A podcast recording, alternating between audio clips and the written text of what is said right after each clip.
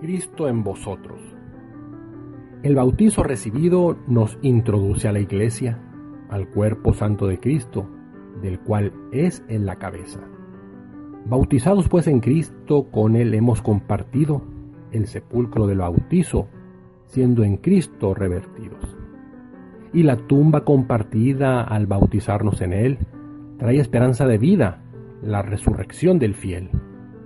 El cristiano renacido vive en Cristo y para Él, aceptando en el camino dolor y muerte por fe.